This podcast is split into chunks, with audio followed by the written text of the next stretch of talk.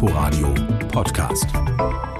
Hallo und herzlich willkommen zu Unterwegs. Begleiten Sie uns heute nach Italien. Am Mikrofon begrüßt Sie Tina Witte. Aquileia im Nordosten Italiens war einmal eine bedeutende Stadt im Römischen Reich, strategisch günstig gelegen an den Handelsrouten und nahe der Donau.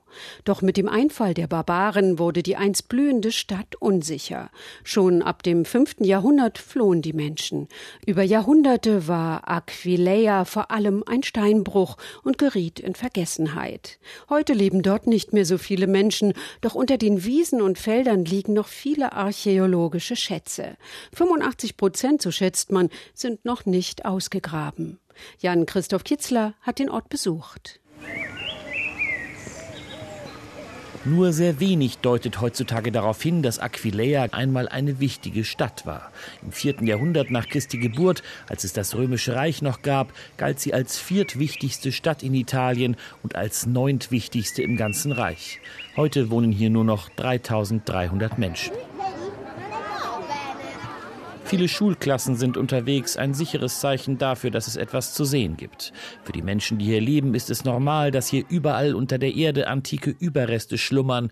Das war schon so, als Gabriele Spangero, der heute Bürgermeister ist, ein Kind war. Als kleiner Junge war ich mit dem Fahrrad mitten in den archäologischen Grabungen unterwegs. Damals gab es noch keine Zäune und da, wo die Archäologen die Erdhaufen hinterlassen hatten, waren wir mit den Fahrrädern. Das war die Art, mit den Überresten zu leben. Sie waren Teil der Landschaft. Während andere antike Städte wie Rom und Mailand wichtig blieben, geriet Aquileia in Vergessenheit. In Zeiten der Völkerwanderung und nachdem Attila, der Hunnenkönig, die Stadt 552 erobert hatte, zog es viele Menschen nach Grado und Venedig, Städte, die wegen ihrer Insellage besser geschützt waren. Und so wurden im Laufe der Jahrhunderte die antiken Überreste unter Feldern bedeckt, für Archäologen wie Cristiano Tiussi, der die Stiftung Aquileia leitet, ein riesiger Schatz. Wir sprechen von rund 90 Hektar im vierten Jahrhundert nach Christus. und im Verhältnis dazu haben wir vielleicht 10, 15 Prozent ausgegraben. Also Teile der alten Stadt, die man heute wieder sieht oder die nach ihrer Entdeckung wieder mit Erde bedeckt wurden, denn das ist heute immer noch die beste Art, die Überreste zu erhalten costituisce ancora oggi eh, il miglior modo per conservarli. In der Spätantike war Aquileia so etwas wie ein Multikulti-Zentrum. Viele griechische Inschriften hat man hier gefunden, Überreste aus dem Nahen Osten.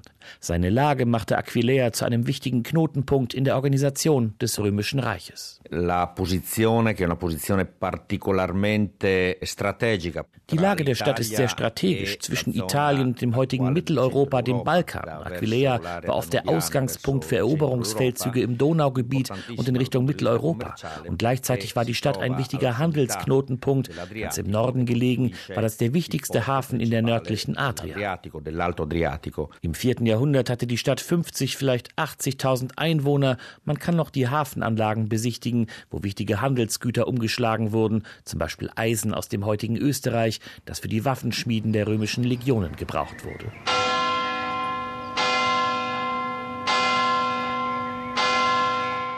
Dass Aquileia auch ein wichtiges Zentrum des frühen Christentums war, sieht man an der Kathedrale, die viel zu groß geraten ist für den kleinen Ort.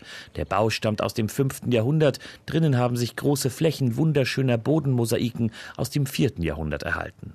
Einst war das der Sitz eines Patriarchen, also eines Kirchenfürsten mit großem Machtbereich. Auch deshalb gibt es hier neben dem archäologischen ein frühchristliches Museum mit bedeutenden Stücken.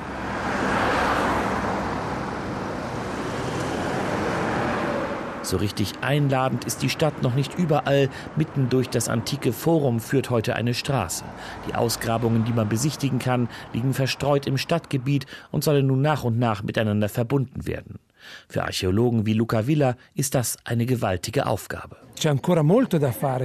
Es gibt immer noch viel zu tun, nur einen kleinen Teil hat man ausgegraben e und viele Funde sind schon älter, das heißt, man muss sich das noch einmal genauer ansehen. Es ist wirklich viel, das hier ist eine ständige Forschung.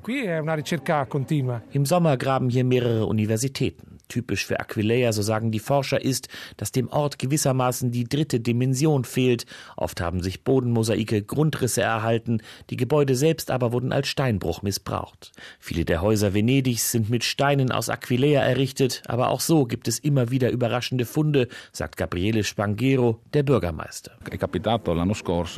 Letztes Jahr, als wir etwas Erde verschieben wollten, sind wir nach 20 Zentimetern auf ein Mosaik gestoßen. Dort zu sein und etwas zu sehen, was keiner vor uns wiederentdeckt hat, weil es immer unter der Erde war, das war bewegend. Und auch als die Mauer vom römischen Amphitheater entdeckt wurde. Weltkulturerbe ist Aquileia schon seit Ende der 90er Jahre. Aber wenn man in dem heute kleinen Ort unterwegs ist, ahnt man, was für eine riesige Aufgabe es ist, das große Erbe dieser Stadt wieder zutage zu fördern. Der Po, der größte Fluss Italiens, ist weitgehend sich selbst überlassen, wild und unberechenbar. Seine Anwohner haben, so scheint es, den Strom, der sich durch Norditalien schlängelt, fast vergessen. Wer auf dem Fluss unterwegs ist, kann ungeahnte Freiheit entdecken. Jan-Christoph Kitzler hat sich aufgemacht ins Mündungsgebiet zusammen mit dem Reiseschriftsteller Paolo Rumis, der den Fluss unter anderem per Kanu und Segelboot bereist hat und darüber ein Buch geschrieben hat. Ruhig ist es kurz vor dem Meer, wo der Po, dieser gewaltige Fluss, nach rund 650 Kilometern von den kottischen Alpen bis zur Adria selbst schon fast ein Meer ist. In mehreren breiten Armen zieht er majestätisch seine letzten Schleifen durch Schilflandschaften, Sumpfgebiete. Manchmal sieht man das Boot eines Muschelfischers, ansonsten überwältigende Weite und Ruhe. Man sollte meinen, dass diese Wasserader, die ganz Norditalien prägt, erforscht, erobert, befahren ist. Aber Paolo Rumis, der den Fluss heruntergefahren ist, hat es anders erlebt. Gli italiani hanno perso il rapporto con l'acqua. Die Italiener haben die Beziehung zum Wasser verloren, den Gebrauch, die Vertrautheit, die Nähe, das Spiel mit dem Wasser. Die Kinder werden ferngehalten. Die Mütter sagen ihnen, sie sollen nicht damit spielen, denn das Wasser ist schmutzig. Der gewaltige Fluss Norditaliens, ganz Italiens, wird irgendwie von den Menschen ignoriert, die an ihm wohnen. Rumes hat mit seinen 70 Jahren die Welt bereist. Er stammt aus Triest und ausgerechnet vor seiner Haustür hat er eine Wildnis gefunden, die fast völlig unbekannt ist ist. Zusammen mit Freunden war er im Kanu, einer venezianischen Barke und im Segelboot unterwegs. Ein Abenteuer. Il fiume der Fluss ist wie eine Wüste, obwohl er in einer der am stärksten industrialisierten Gegenden Europas liegt. Wir haben ein großes Abenteuer la Indiana Jones erlebt, mitten im 21. Jahrhundert. Wir haben quasi Piraten getroffen. Es bleibt ein Rest von Illegalität. Und das macht eine Gänsehaut, die es auf zivileren Flüssen nicht gibt. Und totale Freiheit. Es gab nicht einen Kilometer, wo man nicht sein Zelt aufbauen und völlig frei schlafen konnte. Padus oder Eridanus wurde der Po in längst vergangenen Jahrhunderten genannt. Er war Grenze, Wasserstraße. Heute scheint er vor allem ein Hindernis in einem Land der Autofahrer. Die italienischen Gewässer sind ein großer rechtsfreier Raum, wo jeder machen kann, was er will. Für einen intelligenten Reisenden ist das ein großer Vorteil, aber auch für einen intelligenten Kriminellen. Er kann über den Fluss seine ganzen Geschäfte transportieren, Waffen, Drogen, Prostitution, ohne dass das jemand merkt.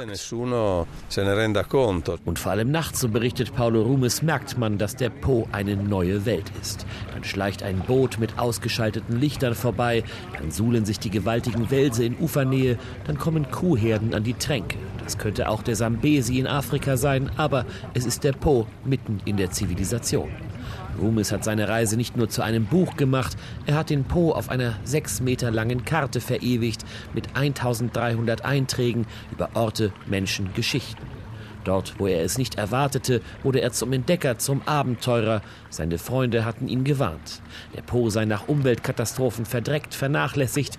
Aber die Entdeckung von Paolo Rumes ist eine andere. Hinter jeder Biegung wartet eine neue Welt. Certamente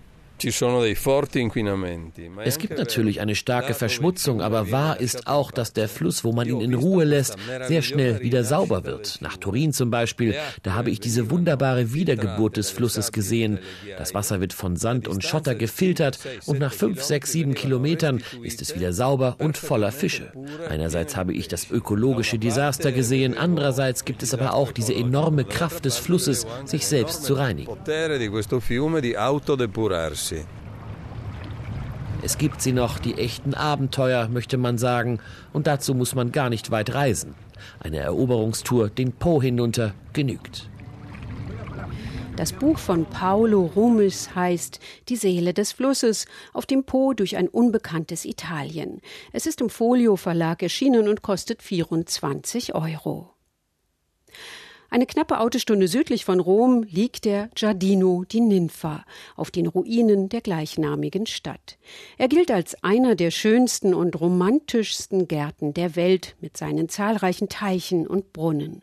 Und weil Flora und Fauna so empfindlich sind, erhalten Besucher nur in einer begrenzten Zeit im Jahr Einlass. Sarah Zerbak hat sich auf einen Spaziergang begeben. Wer durch den Garten von Ninfa spazieren möchte, kommt an Lauro Marchetti nicht vorbei. Er ist nicht nur Chef der Stiftung, die den Park verwaltet, er lebt auch hier, im ehemaligen Rathaus des Ortes, der heute sonst nur noch aus Ruinen besteht. Überwuchert von Efeu, gesäumt von Pinien, Zypressen, Granatapfelbäumen und Klematis, die zwischen den mittelalterlichen Mauern blühen. Er ist wie ein Gedicht. Ninfa ist ein spontaner, natürlicher Garten geworden. Mit diesem wunderbaren Wasser, das ist das Leben. Das schafft diese wunderbare Kombination aus Geschichte, Architektur, Natur und der Pflanzen. Das ist fantastisch. Sein ganzes Leben hat der 69-Jährige dem Garten gewidmet. Es ist sein Zuhause, seit er fünf Jahre alt ist und eine der großen römischen Adelsfamilien ihn adoptiert hat. Eine 1200-jährige Geschichte verbindet die Caetanis mit dem Ort, den sie auch heute noch ihr eigen nennen. In den 20er Jahren des letzten Jahrhunderts setzten sich Gelasio Caetani und seine Schwester Lelia in den Kopf, in den Ruinen einen Garten anzulegen. Lelia, eine Malerin, hatte dafür eine regelrechte Vision. Sie hat diesen Garten mit ihrer Kunst erschaffen. Sie sagte, hier möchte ich einen Baum, der ein bisschen rosa ist. Hier möchte ich diese Farbe. Da auf der Ruine möchte ich Kletterpflanzen. Und so wurde das dann gemacht. Das war sehr lustig. Sie hat komponiert und ich musste dann zu den Gärtnern rennen, um genau diese Farbe zu suchen. Das Ergebnis ist eine grüne Oase im Stil eines englischen Gartens. Von Bergen umgeben und damit vor Kälte geschützt, mit Pflanzen aus der ganzen Welt, die sich rund um das mittelalterliche Festungsstädtchen ranken. Rund 200 Häuser standen hier einst, eine Stadtmauer mit elf Türmen, mehreren Kirchen und Mühlen. Jahrhundertelang ein strategisch wichtiger Ort auf acht Hektar Fläche. 20.000 Bäume stehen heute dort. Um ihre Pflege kümmern sich fünf Gärtner. Und das rein biodynamisch, ohne einen Tropfen Chemie zu verwenden, wie Marchetti erklärt. Wir, besonders ich, legen besonderen Wert darauf, den Geist des Gartens nicht zu verändern. Es ist ein legendärer und auch ein mythischer Ort. Denn das Geheimnis jedes Gartens ist die Seele der Personen, die ihn lieben. Und das sind wir Gärtner. Ein öffentlicher Park, der ist unpersönlich und nicht geliebt. Und deshalb dürfen auch nicht alle hinein. Nur wenige Tage im Jahr zwischen April und Oktober ist der Garten einem breiten Publikum zugänglich. 80.000 Besucher zählt Lauro Marchetti pro Jahr. Über ihre Eintrittsgelder wird der Park finanziert. Mehr dürften es aber nicht werden, auch um das sensible Ökosystem nicht aus dem Gleichgewicht zu bringen. No, non si. Nein, das geht nicht. Ein solcher Ort ist fast schon heilig. Gar nicht mal von einem religiösen Standpunkt aus. Aber wer hier hinkommt, der fühlt etwas. Ein Wohlgefühl, ausgehend von der wahren Natur. Und zum Schluss noch ein Italien-Tipp von unserem Korrespondenten Jan-Christoph Kitzler. Er empfiehlt Norli in Ligurien, westlich von Genua gelegen, auf halbem Weg nach Frankreich. Das Wasser ist hier so klar, wie man es sonst vielleicht nur in Sardinien erlebt. Wer eine Schnorchelmaske dabei hat, kann ein interessantes Experiment beobachten. Ganz nah am Strand haben Forscher Unterwasserkuppeln aufgebaut und versuchen auf dem Meeresgrund Gemüse zu züchten. Das Pesto, das aus dem Basilikum von dort entsteht, soll fantastisch schmecken. Das Örtchen ist klein, etwas abseits der großen Autobahn. Es gibt einige kleine Restaurants, in denen man ligurische Spezialitäten bekommt. Und für den Strand kauft man sich am besten leckere Focaccia. Genua ist nicht weit, mit seiner tollen, riesigen Altstadt und dem Aquarium, in dem Kinder auf ihre Kosten kommen. Und inzwischen werden in Ligurien sogar Walbeobachtungstouren angeboten. Vor der Küste gibt es gewaltige Pott- und Finnwale. Der ganze Bereich bis nach Korsika wurde zum Meeresschutzgebiet erklärt. Man braucht nur etwas Glück, die Könige der Meere zu sehen. Das war unsere Reise durch Italien. In der nächsten Woche sind wir mit dem Zug unterwegs zwischen Chicago und New Orleans. Danke fürs Zuhören und noch einen schönen Sonntag für Sie. Im Studio verabschiedet sich Tina Witte. Inforadio Podcast.